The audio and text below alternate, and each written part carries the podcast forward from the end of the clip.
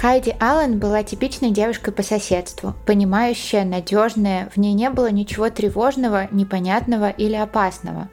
Она жила в небольшом городке Нью-Хейвен, и у нее были свои планы, свои мечты и цели. Но пасхальным утром 1994 года Хайди исчезла из магазина, в котором она работала уже много лет – когда приехала полиция, ее машина все еще была припаркована на стоянке. Ее сумочка, ключи и куртка лежали за стойкой. Ничего не пропало, ни деньги, ни товары, вот только пропала сама Хайди, словно растворилась в воздухе. Полиция начала искать улики, возможных свидетелей и узнавать больше информации про Хайди и ее жизнь.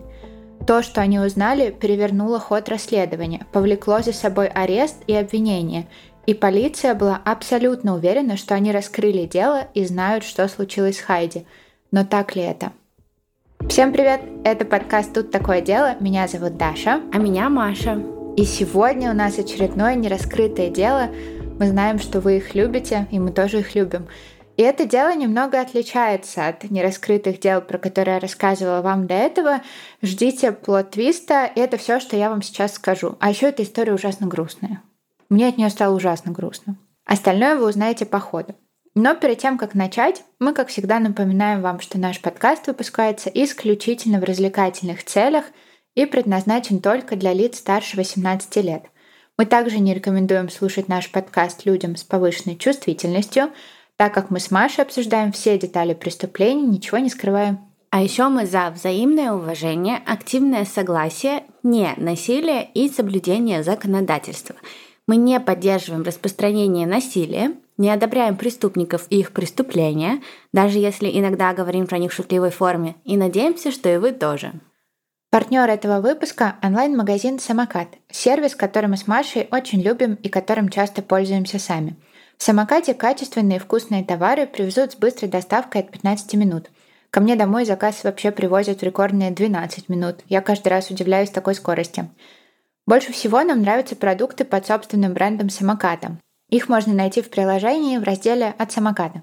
В числе моих постоянных любимчиков сыры халуми и строчателла, с которыми очень вкусно делать салаты – греческие йогурты со злаками и орехами, сырки в бельгийском шоколаде с вареной сгущенкой, самые разные соусы и снеки. И еще очень много всего. Сырки в бельгийском шоколаде от самоката это просто премиум сырки. Это самые Они вкусные очень сырки. Вкусные вообще. И там да. просто вот это соотношение вареной сгущенки, шоколада и, и вот этой творожной массы просто идеальное. Я обожаю. Нет сырка лучше, реально нет. Да.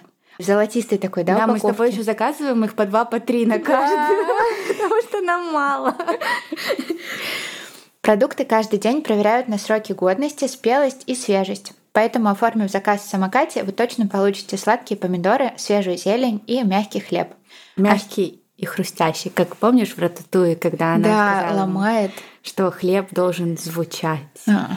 Я из Рататуя помню только сыр и ягодку. Я потому что всегда так делаю. Я вот вижу эту сцену, как он пробует.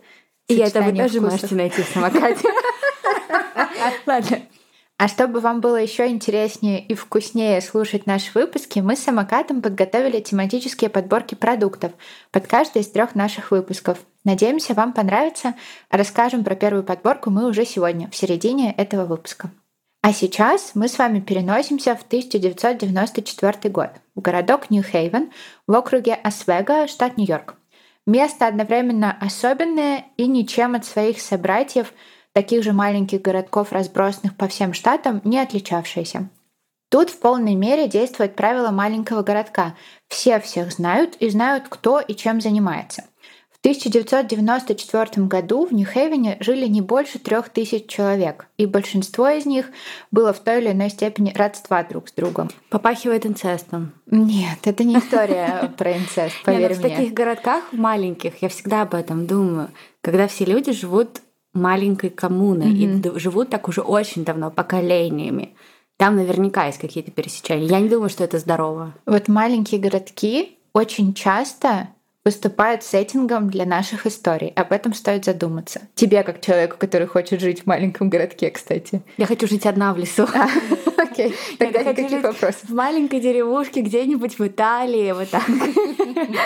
Итальянские деревушки не становятся сеттингом для наших историй. Да, это, кстати, правда. Кроме мафиозных, Маш. Меня это не пугает. Ну, в общем, жить в Нью-Хейвене было непросто. Расположенный на юго-восточном берегу озера Онтарио с долгими холодными зимами и коротким летним сезоном, он поражает своей природной красотой.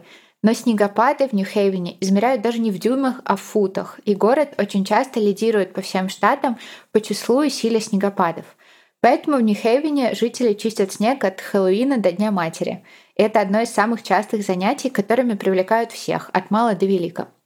Тут живут смелые люди, которые держатся друг друга и недоверчивы к чужакам. Многие из них принадлежат уже к четвертому или пятому поколению потомственных жителей Нью-Хейвена, и не было ничего необычного в том, чтобы какая-нибудь большая семья жила рядом друг с другом, занимая городской квартал почти целиком. Большинство жителей были консерваторами. Это был город, где парни водили пикапы, и, как правило, в каждом таком пикапе лежало оружие. Если у вас была какая-то проблема, вы обращались в полицию и знали, что они сделают все правильно.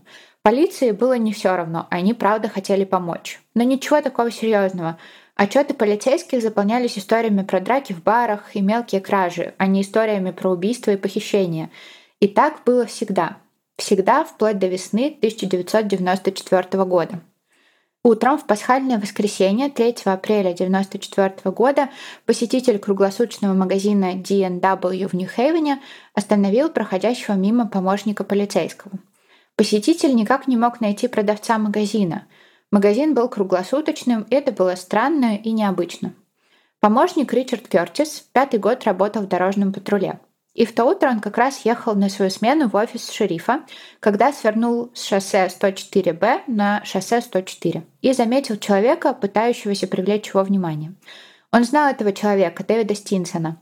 Дэвид раньше работал в энергетической компании Ниагара Махавк, и Стинсон сказал Кертису, что в магазине нет сотрудников, и это странно. Кертис припарковал свою патрульную машину и вошел внутрь магазина – в 7.55 он уведомил диспетчера о подозрительной ситуации в магазине. Как и большинство местных жителей, он был знаком со всеми сотрудниками и знал, кто и в какой день в нем работает. Он оглядел здание, никого нет. Магазин представлял собой такой обычный мини-маркет. Немного молока, яиц, средств для мытья посуды и газовых насосов. Постоянные покупатели ходили в D&W, потому что это был ближайший магазин к их дому и потому что это было место, где можно было поболтать. Крис заметил деньги на прилавке и газету на полу. Но он не видел признаков борьбы. Ключи от машины сотрудника, а точнее сотрудницы, лежали на прилавке. И единственная странность, которую сразу заметил Кертис, была ее машина — темно-бордовый Pontiac Sunbird, которая, казалось бы, должна была быть припаркована снаружи, но машина куда-то исчезла. Подожди, ключи от машины лежали, а машины не было. Интересно. За пределами магазина Кертис увидел следы от шины. Пропавшей сотрудницей магазина была 18-летняя Хайди Аллен, и дело принимало серьезный оборот. Кертис понял, что ему одному не справиться. Начальник Кертиса прибыл в магазин к 8 часам утра и присоединился к расследованию. Тут все супер оперативно происходит. В 7.55 только помощник приезжает, а в 8 утра к нему уже присоединяется начальник. Полицейские сфотографировали след шин, а в 8.15 Кертис уже обклеивал парковку желтой лентой. Он позвонил владельцам магазина Кристине и Мэтту Дуэлл и попросил их приехать на место происшествия. Когда Кристин приехала в магазин, Кертис вместе с ней просмотрел кассовые чеки, чтобы попытаться воссоздать утренние транзакции. Последняя зафиксированная покупка была совершена в 7.42 утра. Через полчаса прибыли другие следователи, а также семья Хайди и ее бойфренд Брэд Лоу. Кузина Хайди, миссис Сирлс, была одной из первых родственников, приехавших в магазин. Это так странно, даже кузину позвали. Они были просто очень близки, они дружили. Mm. Мисси была на 10 лет старше Хайди, но они были подружками. Они выросли вместе и жили по соседству друг с другом. Фактически тети, дяди и бабушка Хайди жили на одной улице, то есть все были рядом. Утром Мисси пришла в магазин и увидела там вещи Хайди, но не саму Хайди. Следователи сказали Мисси стоять снаружи. Но Мисси убежала из магазина, ей нужно было сообщить бабушке, потому что все остальные родственники уже знали о случившемся. Кертис взял интервью родителей Хайди, Кена и Сью Аллен. Семья настаивала на том, что Хайди не сбежала бы, не сказав своему парню или семье. Хайди была счастлива, говорили они. У нее были большие планы на будущее. Офис шерифа в то же утро напечатал плакаты с надписью «Пропала Хайди М. Аллен». На плакатах Они так быстро двигаются, э, прям очень быстро. Обычно это занимает какое-то время. Может быть, она реально куда-то уехала, никто ничего не знает. А здесь уже прям тоже утро, сразу же. Да, в этом плане они супер оперативно сработали, но дальше все зафакапили. Ну, даже не знаю, они настолько оперативно сработали, что это немножечко странно. Нет, это маленький городок, и это правда тревожно. Девушка одна в магазине, никто не знает, куда она делась. Родственники говорят, она точно не сбежала. А вдруг она просто уехала куда-то? Отъехала?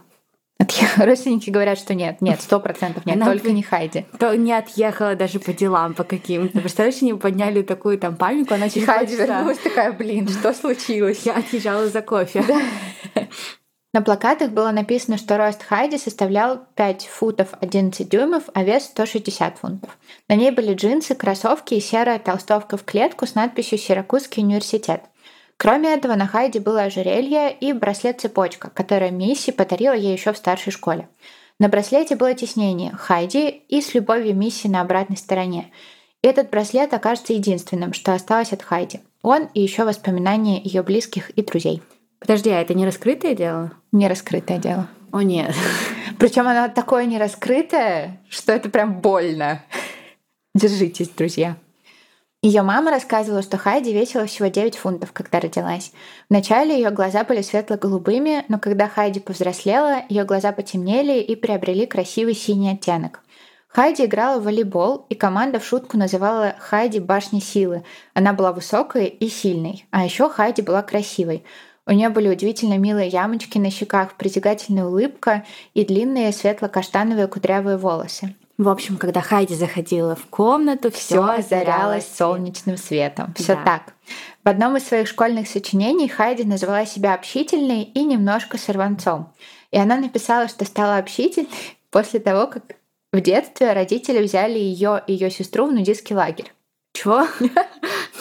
Это резко стало очень странным. Я, конечно, понимаю все эти вайбы маленьких городков, но это слишком. Ну, в общем, но девочки оставались в одежде, родителей нет. Ну да, и все вокруг тоже нет. Да. И она такая, это помогло мне раскрыться. Я стала такой общительной. Ну да, это странно. Но Хайди писала, что для нее это не было странным или чем-то страшным. Ей было просто скучно, потому что это всего лишь просто голые люди, кучка голых людей. И она после этого в своем сочинении добавила, я думаю, что это одна из причин, почему я вообще не застенчивый человек. Хайди была из тех людей, кто постоянно что-то делает, как-то меняет все вокруг. В школе она сформировала группу, в которой собирались дети, чьи родители развелись. Я все еще в шоке немножечко. Я С просто... лагеря? Ну да, ты просто представляешь, ну я бы, например, не хотела видеть своих родителей голыми. Ну как бы это не та картина, которую бы я вообще хотела видеть в своей жизни. Но с другой стороны, но есть люди-нудисты, это нормально. Я понимаю. И это как бы... Я понимаю, почему она пишет о том, ага. что ее это раскрепостило. Но это омерзительно. Ну, то есть не нудисты омерзительно, а омерзительно то, что ну, не знаю, ну, для меня я бы не хотела видеть своих родителей голыми. Я просто поставила себя на ее место, и я резко травмировалась. Ну, Хайди не травмировалась, все было окей. И в школе она сформировала группу, в которой собирались дети, чьи родители развелись. А у нее родители развелись? Да. Она хотела, чтобы у этих детей и после... у нее самой после нудистского лагеря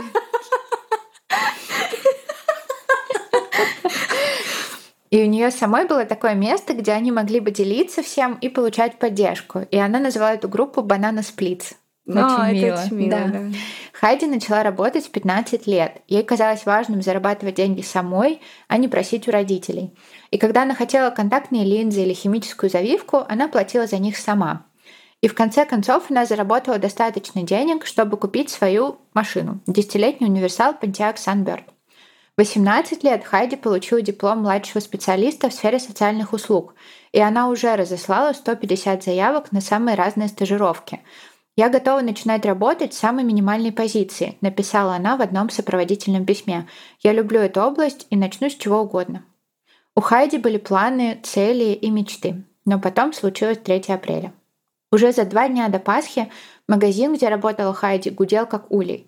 В первое число месяца людей всегда было больше всего. Местные жители спешили потратить свою зарплату. Same. Но эта пятница вызвала просто бешеный ажиотаж из-за грядущих праздничных выходных. Нужно было запастись сигаретами и пивом. Сотрудники обсуждали, кто будет работать в D&W в эти выходные. Конечно же, все хотели провести время с близкими. И обычно Хайди работала в дневную смену, но в это воскресенье она хотела уйти с работы утром, чтобы отпраздновать Пасху с семьей Бретта, своего парня.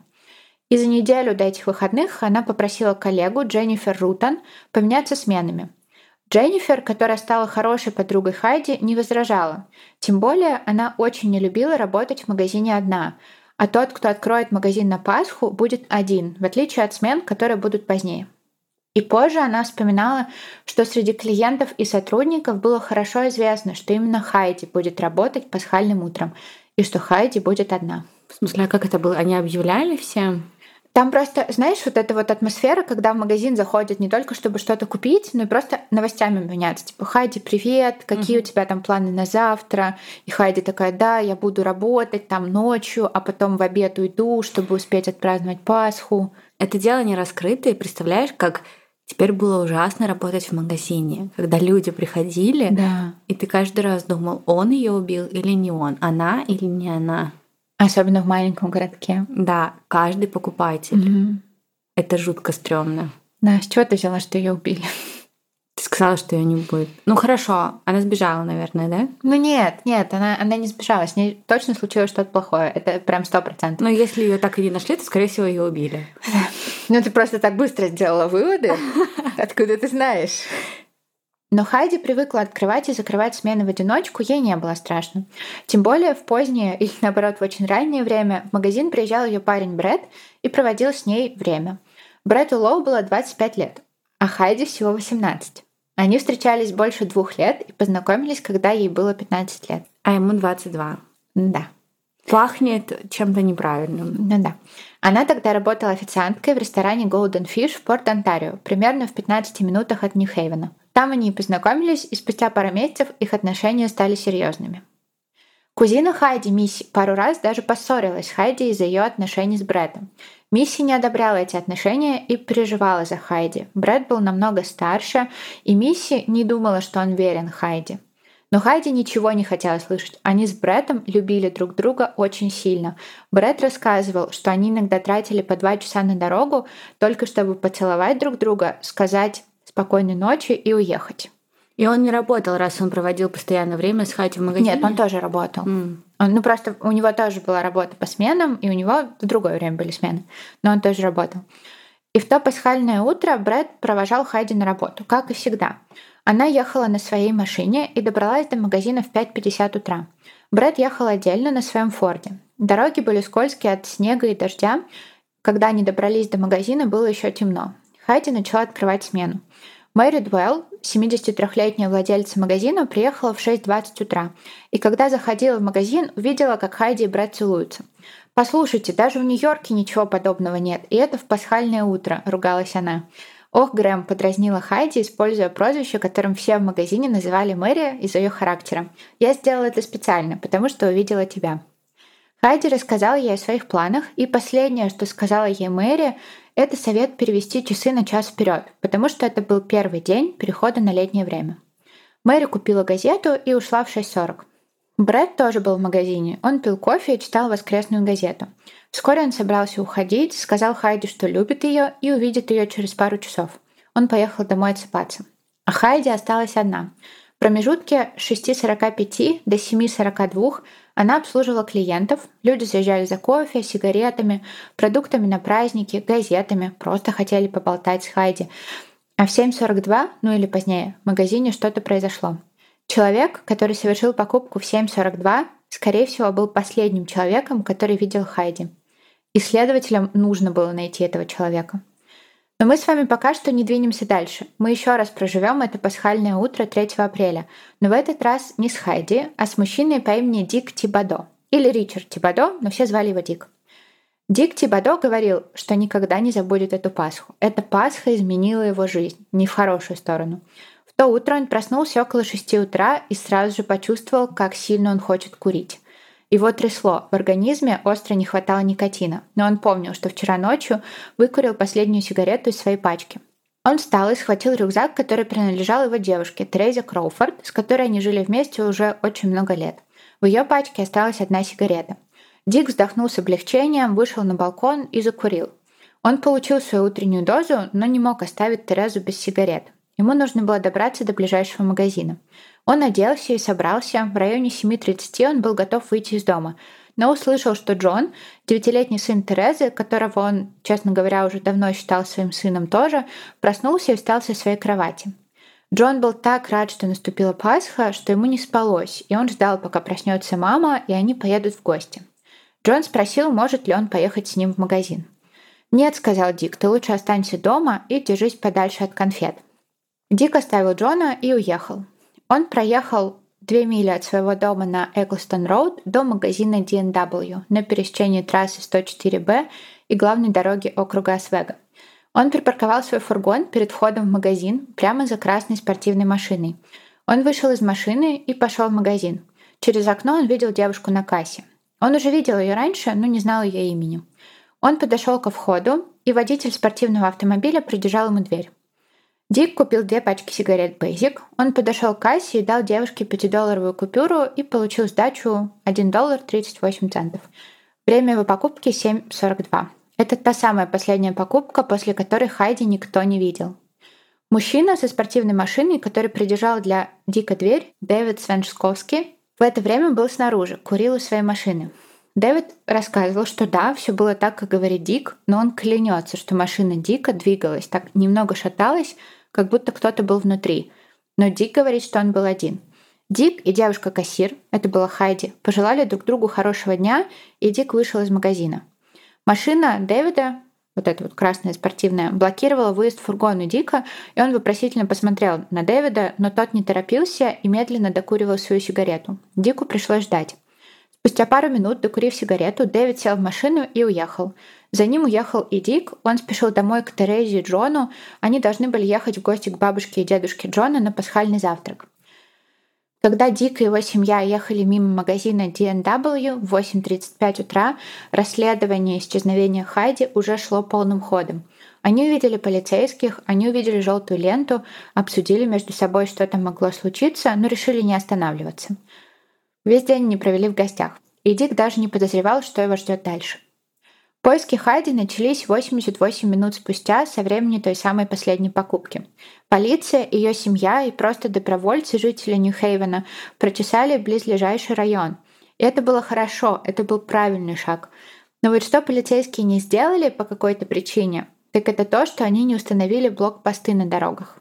И эта ошибка сыграла очень важную роль в расследовании дела Хайди. И когда я говорю полиция, я имею в виду местную полицию, шерифа Чарльза Неллиса, его заместителей и помощников. Как правило, расследование таких крупных дел, как похищение, не входит в юрисдикцию местного шерифа. Им занимается полиция штата. И полиция штата была на 100% готова взяться за расследование в первый же день.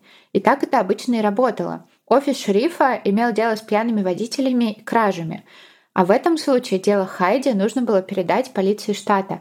Но из-за праздников и старой вражды между местным шерифом и начальником полиции штата Джека Дойла произошла задержка. Поэтому в первый день, самый важный день, блокпосты на дорогах не были установлены. И по словам Сига Мазура, помощника прокурора окружной прокуратуры Освега, полиция и шериф просто не могли работать вместе, и это дело отдали шерифу у которого для такого масштабного дела, конечно же, не хватало ресурсов. Ну и наверняка компетенции. Да, и поэтому блокпосты на дорогах установили только на следующий день. Но к тому времени было уже слишком поздно. Зачем возможному похитителю ждать целый день, прежде чем уехать из города? Ну да, они так рано начали расследование, 88 это mm-hmm. очень мало, они могли его поймать. Конечно, просто установить блокпосты, проверить машины. Да. Офис шерифа устроил импровизированный командный центр недалеко от магазина D&W, из которого пропала Хайди. Но командный центр быстро перестанет работать, а шериф Неллис остановит поиски Хайди, пока он и его помощники не получат информацию о конкретном районе города, где может быть Хайди. Это как искать иголку в стоге сена, но мы даже не знаем, где находится этот сток, сказал Неллис репортерам. Кто-то из местных жителей повесил в центре Нью-Хейвена баннер с надписью «Где Хайди?», этот баннер останется там на долгие-долгие годы. Подожди, я не поняла. То есть он остановил поиски, потому что он ждал информацию? А, я имею в виду не расследование, а поиски. Ну вот эти вот, когда добровольцы ходят по лесам и ищут, он понял, что это бесполезно. У него просто нет людей, ресурсов для mm. такого. Но расследование все равно продолжалось. Но вот кто точно не был готов сдаваться, так это семья Хайди. У них были свои идеи. Они собрали деньги, чтобы объявить вознаграждение в размере 20 тысяч долларов за любую информацию о Хайде. Они наняли парня из Техаса, Рика Беннингфилда, который сказал, что за предыдущие 4 года он смог найти 42 пропавших человека. Ого. И он такой прямо спец. Рик выглядел как типичный житель Запада, приехавший в город, чтобы всех спасти. Он носил ковбойскую шляпу и ковбойские сапоги. Джанет Грамза, репортер из Post Standard, которая занималась историей Хайди, говорила, черт возьми, этот парень ковбой, какого черта, кто он вообще такой, что он знает о пропавших людях и как он сможет нам помочь. Но как же все ему доверяют? Я бы ковбою тоже доверяла, на самом деле. Почему? Не знаю, мне кажется, они навеивают доверие такое. Ну, ковбой в итоге оказался бесполезен. А, он нашел 42 человека уже. Ну, Хайди не нашел. Кроме ковбоя Рика, губернатор Нью-Хейвена Марио Куома подключил к поискам Национальную гвардию. Это, кстати, было что-то беспрецедентное, такого до этого не делали. Он издал приказ, по которому 200 солдат приехали в Нью-Хейвен для масштабных поисков Хайди. Солдаты проходили больше 30 километров в день по дорогам округа Освега, прочесывая каждый кусочек территории. Блин, мне так интересно, что же с ней стало. Ты будешь говорить про какие-то теории? Ну да, да, Ладно, буду. Тогда я подожду. Но ты еще не знаешь основной информации. Ну, Очень ну, важный. Просто, да, ну просто мне интересно. Мне просто, я как всегда бегу вперед. У меня так работает мозг, и мне просто очень интересно, она вышла с ним сама, или ее вытащили из этого магазина. Но почему тогда никто не заметил, если людей обычно было много, и все приходили? А если она поехала сама, он ее куда-то увез, или он ее закопал, и они не могли ее найти. Все эти вопросы, они не дают мне спать. Ну, они спать, не дадут. Они не дадут мне спать, да, они дадут. Да. И всем было ясно, что вот эти вот поиски — это не миссия по спасению Хайди, потому что солдаты искали ее тело или хотя бы какие-то следы. Иногда они натыкались на кости или внутренности, и первое время зрелище было тревожным. Они думали, может быть, это останки Хайди, но нет, это были кости животных, их выбрасывали браконьеры. Поиски длились больше недели. Солдаты могли обыскивать труднодоступные места, которые были недоступны добровольцам, например, болота и густые леса. Их командир приказал им обращать внимание только на глубокие следы, потому что была версия, что похититель нес Хайди на руках и оставил бы более глубокий след. Ну просто он же на машине с ней уехал, на ее машине. Не факт. Но они это не могли проверить, и они разрабатывали версию, что Хайди увели пешком. А машина ее где тогда? Машину они уже не успели отследить точно, они уже упустили ее. Ну да, ну просто это странно. Типа Хайди пропала, и мы рассматриваем версию, что она ушла пешком, а ее машина куда-то сама уехала. Ну, видимо, ее, да, увезли, но просто как отследить то, что ее увезли, непонятно. Но ничего, никаких следов, все было безрезультатно. Полиция штата, несмотря на то, что они прямо не участвовали в расследовании, все равно помогали и делали важные вещи. Они использовали вертолет для сканирования берега озера Онтарио. Они передали все сведения в Государственную криминалистическую лабораторию.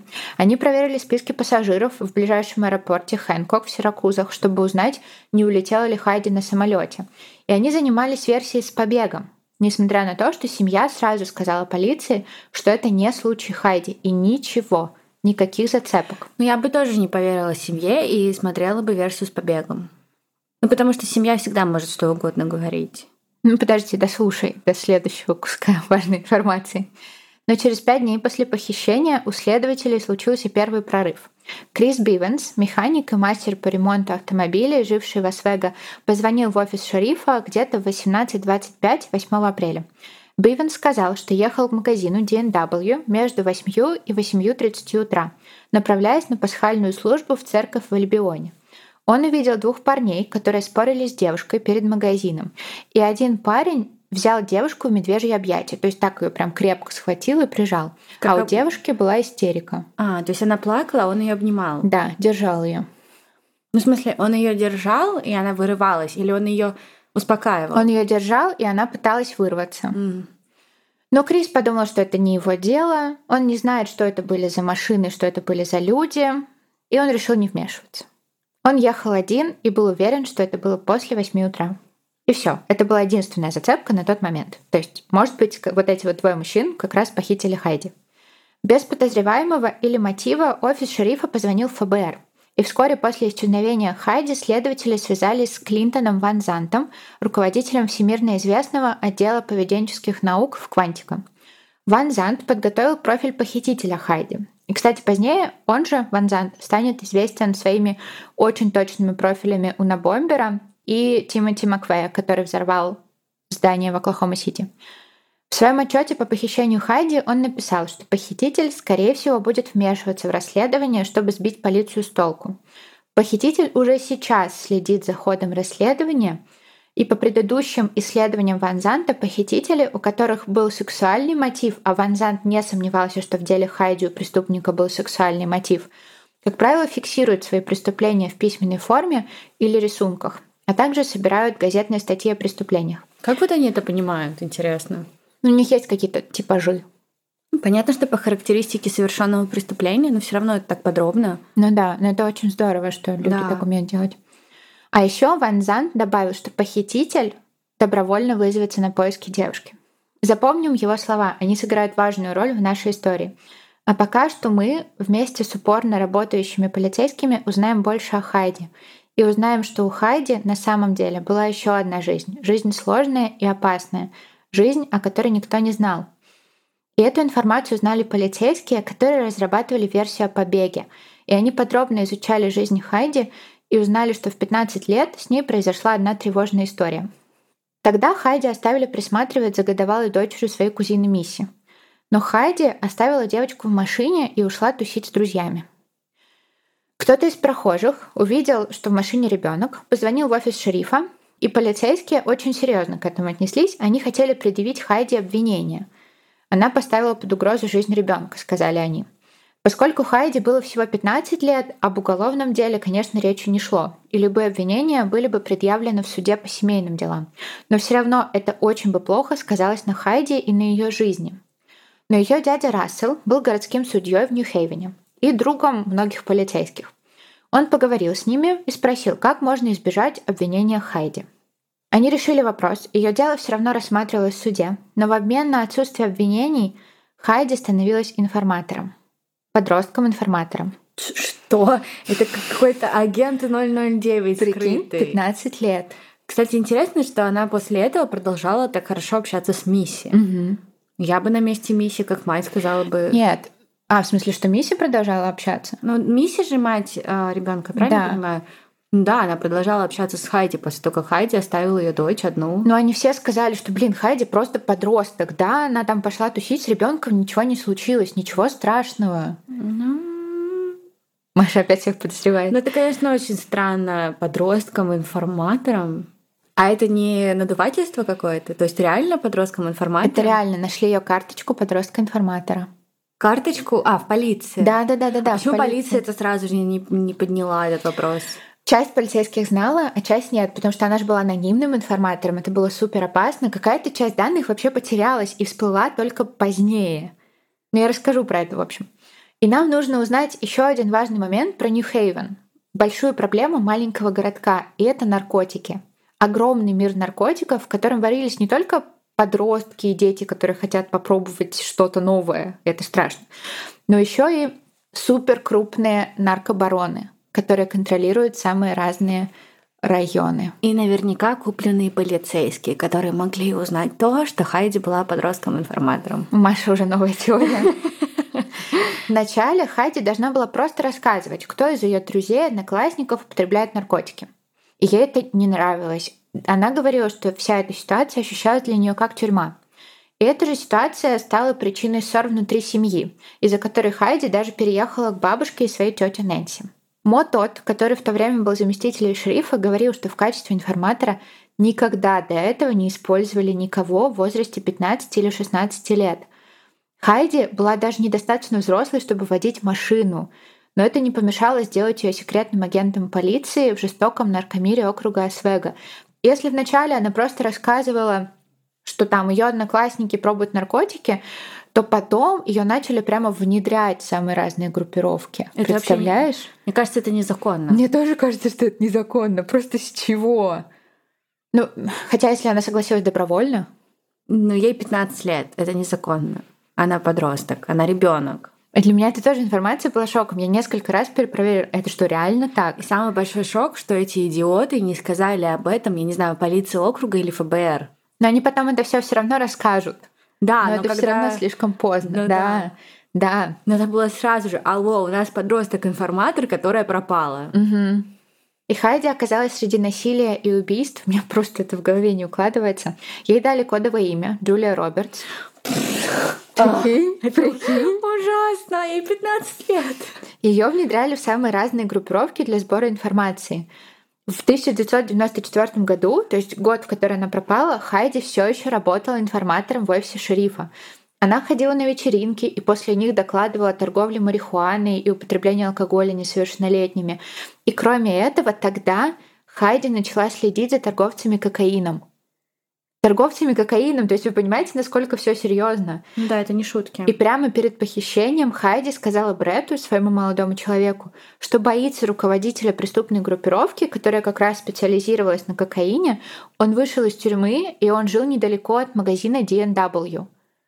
Она очень боялась, что главарь этой группировки найдет ее, и боялась, что ей самой придется употреблять кокаин. И это все стало слишком опасно, но она не могла отказаться. Я на этом моменте поймала ощущение, что вся история просто перевернулась ног на голову, и на Хайди теперь смотришь совсем по-другому. Как же ей пришлось тяжело, и какая же она на самом деле смелая. Но чтобы создать у вас правильную атмосферу для продолжения этого выпуска, а там еще очень много всего такого, поверьте, мы подготовили для вас специальную подборку.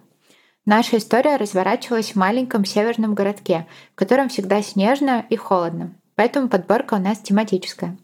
И чтобы прочувствовать историю Хайди до конца, мне хочется закутаться в плед, зажечь себе ароматическую свечку и побаловать себя чем-то вкусненьким. Тебе всегда хочется. Это правда. И хорошо, когда за этим вкусненьким не надо далеко идти, а можно просто заказать доставку у самоката.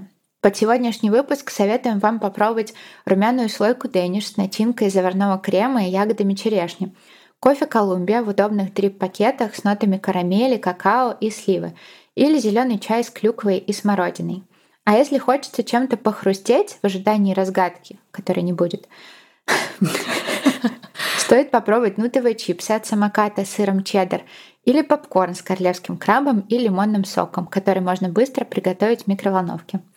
Хорошую компанию таким снеком составит яблочно-грушевый лимонад, ну или классический дюшес – и здорово, что в самокате есть не только вот такие привычные продукты и снеки, но и большой выбор необычных продуктов. Например, десерты без сахара на растительном молоке, век-чиз и полезные овощные чипсы. В общем, выбирайте на свой вкус и ждать долго вам не придется. А специально для наших слушателей самокат приготовил промокод «Дело20» на скидку 20% для новых клиентов на первый заказ от 800 до 3000 рублей – а для тех, кто уже пользовался самокатом, промокод «Дело 10» на скидку 10% на продукты бренда «Самокат» при заказе от 700 рублей. Все подробности, как всегда, можно узнать в описании выпуска. А сейчас вернемся к Хайди и нашей истории. Через шесть дней после исчезновения Хайди, 9 апреля, Дик Тибадо, тот самый мужчина, который совершил последнюю покупку в магазине, и еще несколько добровольцев, в числе которых была Тереза, его подружка, его брат Гэри и девушка Гэри Шерон Рапоса. Людям в Нью-Хейвене было не все равно, и они были готовы искать Хайди. Они прочесали еще один кусок территории, остались перекусить и пообщаться с другими добровольцами. Гэри и Дик выразили соболезнования Бретту Лоу, парню Хайди, а Дик рассказал, что даже повесил на своем доме плакат с надписью «Надеюсь на возвращение Хайди А». Они уже засобирались домой, но тут Дика остановили полицейские и сказали, что им нужно исключить его из числа подозреваемых. Ну да, то есть, ну понятное дело, что Дик попадает под портрет, но просто они посчитали по времени, что он вообще-то домой вернулся и был с семьей. Но у него было окно, и он был последним, кто видел Хайди. Что он сделал в это время? Он был не единственным, был тот еще мужик на пикапе. Но он уехал чуть раньше. Намного раньше? Ну, чуть-чуть. Но у Дика все равно была возможность это сделать. Ну, то есть возможность увезти куда-то ее машину, убить ее, спрятать ее, очиститься и вернуться домой и поехать в 8 утра в церковь. Нет, не в церковь, в гости. Возможно, он был просто не один. Может быть, ну да. Ну просто плакат это странно. Это уже overkill. Ну знаешь, когда слишком стараются. Ну он просто, мне кажется, такой. Ну он вот такой. Не, ну это мило, но если его подозревать, я думаю, что полиция видела это как странное. Ну, может быть, да. И ему дали заполнить специальную анкету. Он подумал, что так, наверное, должно быть, и не стал задавать лишних вопросов. Заполненная анкета на целых 10 страниц должна была отправиться в отдел поведенческих исследований агентства Квантика, где Ван Зант проанализировал бы ответы и сказал свои выводы. Дик заполнил анкету большими печатными буквами с частыми орфографическими ошибками и почти без знаков препинания. Все, что я знаю об исчезновении, это то, что я слышал по телевизору. Я считаю, что в магазине всегда должно быть два восклицательный знак человека. В анкете предлагалось высказать свои идеи о том, как лучше провести расследование. Дик написал, что он бы взял интервью у всех, кто был в магазине тем утром, и у всех, кто проезжал мимо, он бы поставил блокпосты, заглядывал бы в багажники машин и проверял все окрестные мотели, писал он. Нельзя в таких анкетах слишком стараться. Да, а он прям очень старался. Ну, это очень мило, но вот, ну, хорошо, что я не такой человек. Каковы наиболее вероятные причины похищения? Звучал вопрос в анкете. И, очевидно, целью его было спросить про мотивы похитителя, но Дик ответил на это иначе. Она осталась одна, без камер наблюдения, без сигнализации, без оружия, чтобы себя как-то защитить. О, нет. Но я не чувствую, что это Дик. У меня к нему скорее сожаление, чем какие-то подозрения. Да. да. В анкете также нужно было написать про то, как прошел его день 3 апреля, с момента пробуждения и до самого вечера, когда он лег спать. Он написал, как встал, принял душ, оделся, поехал в магазин за сигаретами. Он упомянул мужчину, который стоял на парковке магазина с красной спортивной машиной. Рассказал про то, как поехал вместе с Терезой в дом бабушки и дедушки. Они приехали туда около 8.30 утра, а пробыли там до 5 часов вечера, после чего вернулись домой. Дальше в анкете содержалось зловещее предупреждение перед следующим блоком вопросов. Прежде чем вы ответите на следующие вопросы, мы хотели бы сообщить вам, что каждое слово будет оценено. Не торопитесь и подумайте, прежде чем отвечать. Последовали вопросы. Знаете ли вы, кто стал причиной исчезновения Хайди? Были ли вы замешаны в исчезновении Хайди? Вы были причиной исчезновения Хайди? В каждом Дик написал «нет». Когда он закончил, полицейские забрали анкету и попросили его пойти с ними в штаб-квартиру шерифа. Они сказали, что просто хотят поговорить с ним и Терезой. Они оба согласились и поехали в офис шерифа на фургоне Дика. По приезде их поместили в отдельные комнаты для допросов. Дика допрашивал полицейский Роберт Уиллер. Дик пытался объяснить, что он просто покупал сигареты. Уиллер кричал, твоя история просто не имеет никакого смысла. Уиллер сказал, что парень с парковки рассказал им, что в фургоне Дика кто-то был, и он видел, как Дик туда кого-то заталкивал. Этого точно не было, Роберт решил соврать, может быть, попытаться вывести Дика на чистую воду. Дику стало не по себе. Он понял, что полицейские хотят обвинить его во всем, но он стоял на своем. Уиллер в какой-то момент потерял терпение и вышел из комнаты. А вернувшись, он злорадно сказал, «Тереза сдала тебя. Она там, в соседней комнате, рассказывает нам все. «Да вы здесь все просто сошли с ума», — сказал Дик, глядя Уиллеру в глаза. «Тереза не станет наговаривать на меня. Я ничего не делал. Допрос уже продолжался 5 или 6 часов. Было около полуночи. Дик очень устал, и он был готов уйти. К тому моменту он даже успел пройти две проверки на полиграфе, и обе показали, что он говорит правду. Он ничего не делал.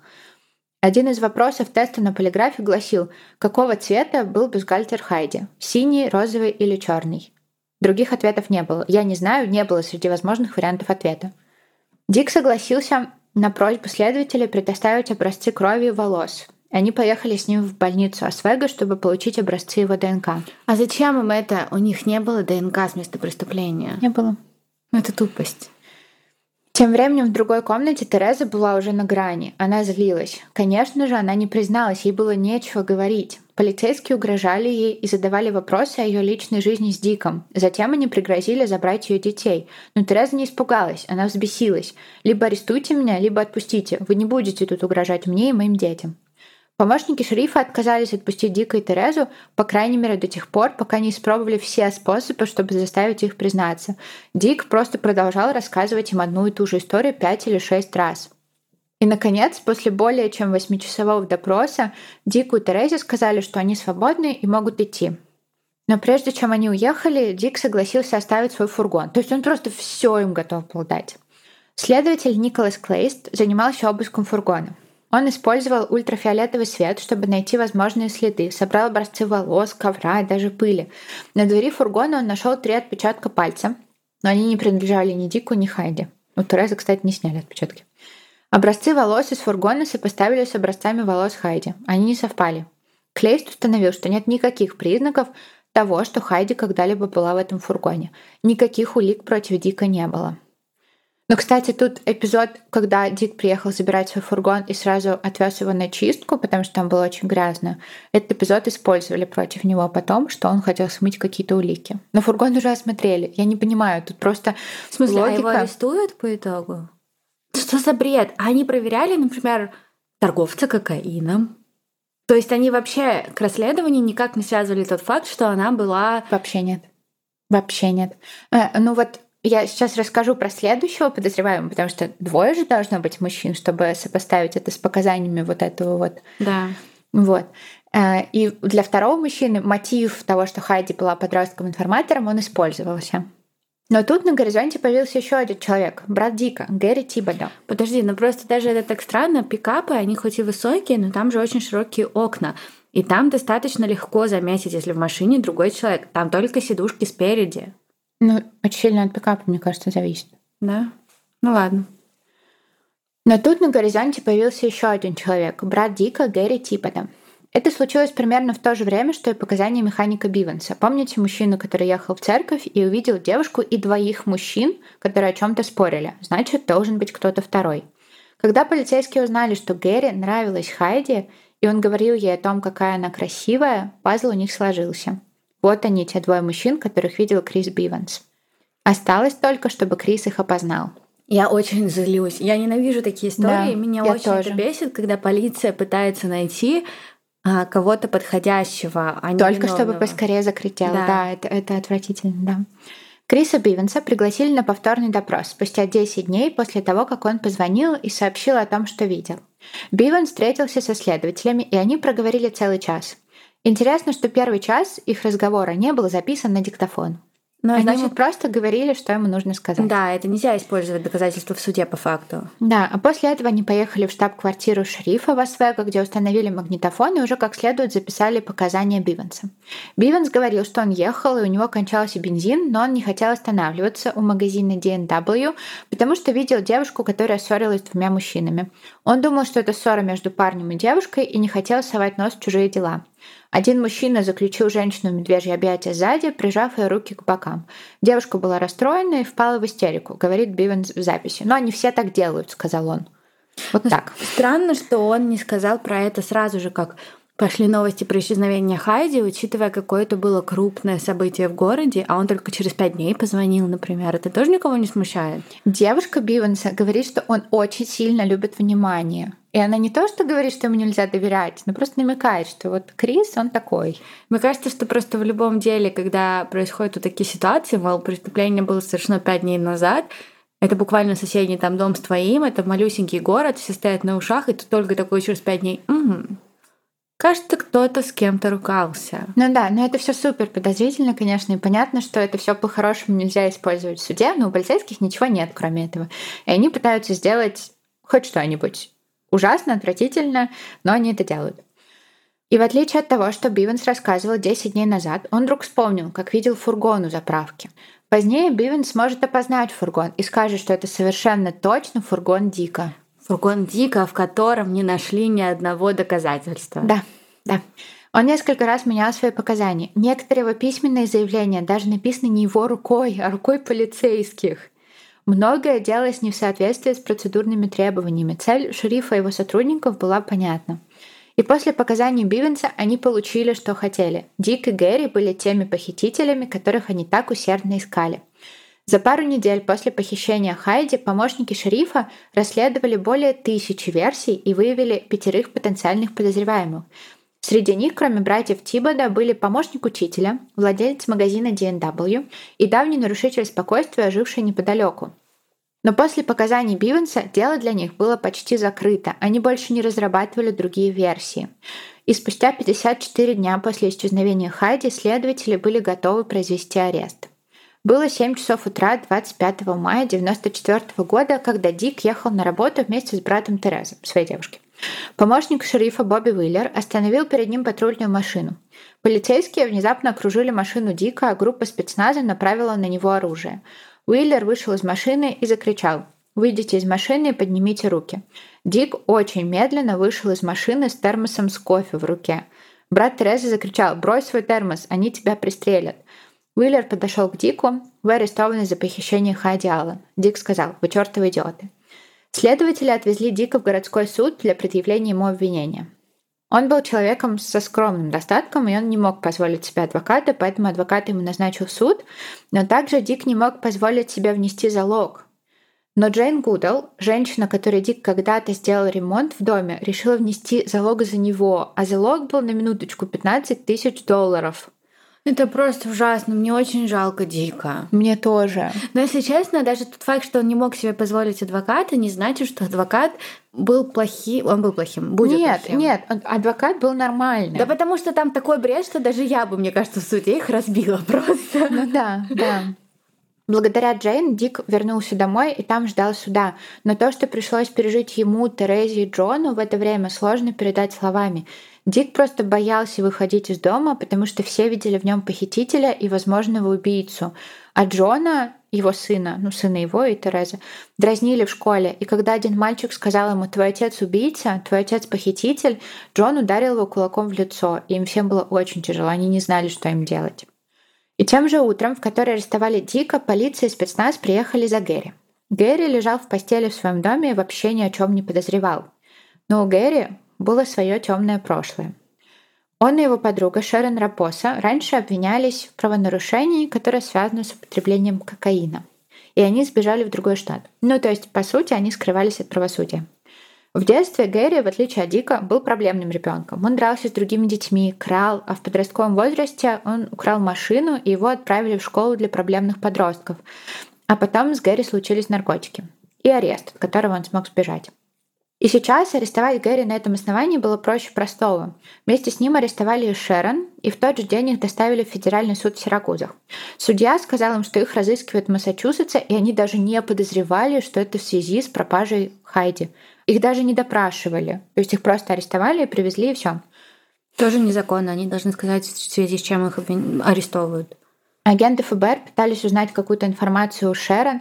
Они говорили, мы дадим тебе полный иммунитет. Вот в каком городе ты хочешь жить? Мы тебя перевезем по программе защиты свидетелей. Но Шерон говорит, ни в какой, я ничего не знаю. Мы с Гэри были дома в постели в то утро, когда пропала Хайди. Полиция обыскала дом Гэри и его машину. В доме они ничего не нашли, но в гараже у него была печь, и в этой печи они увидели кости. Они не были уверены, что это кости человека, может быть, это были кости животного, и они отправили их на экспертизу. И по большей части костей заключение эксперта было однозначным. Это были куриные кости. Но по отношению к некоторым костям эксперты сомневались. Они не могли сказать, чьи именно это были кости, потому что кости были слишком сильно подвержены влиянию огня. И для полиции это тянуло на улику. На очень спорную улику. Конечно. Типа, у нас есть 90% костей курицы, и есть 10% костей, которые ну, слишком обуглились. Да, возможно, это кости человека. Возможно, он просто подмешал куриные кости и сжег кости Хайди. Да, но учитывая, что кости куриные меньше, чем кости человека. Я не знаю, я не знаю, как это. Я просто не понимаю, как такое вообще случилось. А дальше суд. Дело против братьев Тибода было шатким, прямых улик против них не было. Но раз пропала 18-летняя девочка, значит, кто-то должен за это ответить. И процессы против братьев были разделены. Это сделали адвокаты Дика, потому что у Дика было больше шансов выбраться. У него было хорошее прошлое. Против Гэри, говорил его прошлое, мотив похищения, потому что он был связан с наркотиками. Обвинение считало, что Хайди, наверное, узнала про дела Гэри с наркотиками, решила его заложить шерифу, и Гэри за это захотел ее убить. И вот эта идея с тем, чтобы разделить процессы, сработала, потому что Дика оправдали. Против него не было улик, его защищали очень хорошие адвокаты. Дик очень ругал себя за такое везение и понимал, что его брату так не повезет. На суде Гэри против него выступал прокурор штата Дональд Дот. И прокуроры обычно в своих вступительных речах кратко ссылаются на самые веские доказательства обвинения. Но Дональд Дот использовал какую-то очень странную тактику. Он говорил про слабые стороны своей позиции. «Мотив», — сказал он присяжным, — «не стоит об этом беспокоиться. Дамы и господа, вы не услышите много показаний о мотиве или причине преступления. Вы вообще не услышите ничего о мотиве. Вы вообще не услышите ни одного Никаких доказательств. Судебно-медицинские доказательства, отпечатки пальцев, волосы, одежда, что-нибудь. Не волнуйтесь, ничего из этого найдено не было. Но тем не менее Гэри Тибода виновен. Просто он достаточно хитер, чтобы скрыть все возможные следы. Что? Меня это очень бесит. Меня это злит. Я просто злюсь сейчас. Если бы я была присяжным на этом деле, mm-hmm. я бы этого прокурора просто захотела убить, мне кажется. Да, но присяжные поверили. Но там ну, еще это... такая обстановка и такое, э, такое освещение в прессе. Влияние прокурора, да. опять да, же. Да, да, да, да. И все обвинение, по сути, базировалось на прошлом Гэри и на показаниях Бивенса которого очень хорошо подготовили к допросу. И он четко выложил всю нужную информацию, описал фургон Дика. И это сильно убедило присяжных. Адвокаты Гэри ничего не смогли сделать. И в 1995 году присяжные признали Гэри виновным в похищении человека, а суд приговорил его к 25 годам тюрьмы. Гэри на тот момент было 42. Это ужасно. Да, Дик и вся семья были в полном шоке. Дик посвятил всю свою жизнь тому, чтобы вытащить брата из тюрьмы, потому что он не понимал, как такое вообще могло произойти. Кстати, информация с тем, что Хайди была подростком-информатором, вылезла только после суда над Гэри. Представляешь, до этого ее не было. И даже эта информация не помогла Гэри добиться пересмотра дела. Какой ужас, он что, 25 лет в, суде... в тюрьме провел? Он... он провел меньше. Он умер? Да. Гэри настаивал на своей невиновности, он оспаривал решение суда, он пытался попасть в проект, который называется проект «Невиновность», который помогает несправедливо осужденным, но он не смог, потому что в этот проект берут только дела, где есть ДНК, ну, потому что они по-другому не могут. Гэри отчаялся, он начал курить, хотя у него была болезнь легких, и он знал, что это его убьет. И так и вышло. В 2018 году Гэри умер в тюрьме в возрасте 63 лет. Ему оставалось всего два года до условно-досрочного освобождения. И все свои письма из тюрьмы он подписывал Гэри за Innocent. Еще заплачу. Это кошмар, да? Это уже. И мне очень не хотелось заканчивать историю на этом, потому что мало того, что это ужасно грустно, у нас еще нет никаких ответов, просто никаких. И я пошла просто читать, что еще есть, какие есть еще версии. И оказывается, они есть. И такие, я не понимаю, почему не было расследования. Оказалось, что в феврале 2013 года в полицию позвонила женщина по имени Тоня Прис. Тоня рассказала, что Хайди на самом деле похитили трое мужчин, и никто из них не был за это осужден. Она говорила, что этими мужчинами были Майкл Борер, Джеймс Тин и Роджер Брэкенридж. Вы про них не слышали, это новые герои в нашей истории. Тони рассказывала, что в 2006 году они с друзьями собрались на вечерние посиделки. Пришла ее подруга Вики Вест и ее парень Джеймс Стин. Они смотрели телевизор, ели какие-то снеки, и тут в телевизоре в новостях появился репортаж об исчезновении Хайди. Э, тогда уже говорили про суд и про то, что обвиняют братьев, и Тоня спросила, считают ли ее друзья, что Гэри убил Хайди. И Джеймс Стин ответил, «Ты действительно хочешь это знать?» Затем Стин заявил, что он и двое его друзей, Майкл Борер и Роджер Брэкенридж, приехали на белом фургоне Майкла в магазин D&W утром в день исчезновения Хайди, напали на нее, накачали ее наркотиками, затем отвезли ее в удаленную хижину в лесу, которая принадлежала Майклу, и начали там ее избивать и насиловать. Но за что? Расскажу. В конце концов они убили ее, расчленили, спрятали часть ее тела под половицами хижины в лесу и сожгли ее одежду. А причина, по которой они вообще решили похитить Хайди, заключалась в том, что Роджер был замешан в наркобизнес и был должен кому-то деньги. И он сказал об этом Хайди, не зная, что она информатор. А потом ему кто-то намекнул, что Хайди может быть информатором и может стучать в полицию. И он решил ее убить. Да, она наверняка уже стучала. Не, ну это на самом деле... И получается, эта Тоня ждала аж 7 лет, чтобы... А я расскажу, почему она ждала. Она боялась. Я на самом деле в это очень сильно, в эту версию я очень сильно верю, потому что эти люди, вот эти вот трое мужчин, это просто какой-то кошмар. Ну просто ты представляешь, что это вот такое, да, посиделки с друзьями, и твой да. друг просто такой, Я тебе сейчас расскажу, Мне- что случилось. Мне это напоминает историю, которую я рассказывала, где девушка ехала на велосипеде по дороге, ее А, видели. да, ага. И потом она куда-то пропала. Да, да, это очень похоже. Да, и никто не знает, что с ней случилось, но по факту все знают, что с ней случилось. Да, вот это вот дело. Но почему Тоня молчала? Она действительно боялась. Но четыре года спустя, то есть это все случилось в 2006 году, этот разговор. Она не четыре года спустя позвонила. Я знаю. А, А в 2010 году Джеймс Тин убил Вики, Викторию Вест, его девушку, которая на тот момент стала его женой. И убил ее нового молодого человека. а, У них уже были совместные дети. из-за ревности убил. Из-за ревности убил. Джеймс привез своего ребенка, которому на тот момент было 12 лет, в дом Виктории и ее нового парня. Поставил парня у дверей, чтобы он следил, и выстрелил в голову Виктории ее новому парню. Поставил ребенка, чтобы он следил. Поставил ребенка, чтобы он следил. Какой ужас. Ребенок закричал, видимо, услышали выстрелы соседей и позвонили в полицию. Ребенок закричал: Папа, едет полиция. Джеймс закрыл дверь, оставил ребенка там, по ту сторону двери, чтобы он был таким живым буфером, забаррикадировался и 7 часов перестреливался с полицией, Пока ребенок стоял. пока ребенок стоял. Какой ужас. И когда его наконец арестовали, он в тюрьме всем хвастался своими убийствами, и в том числе убийством Хайди.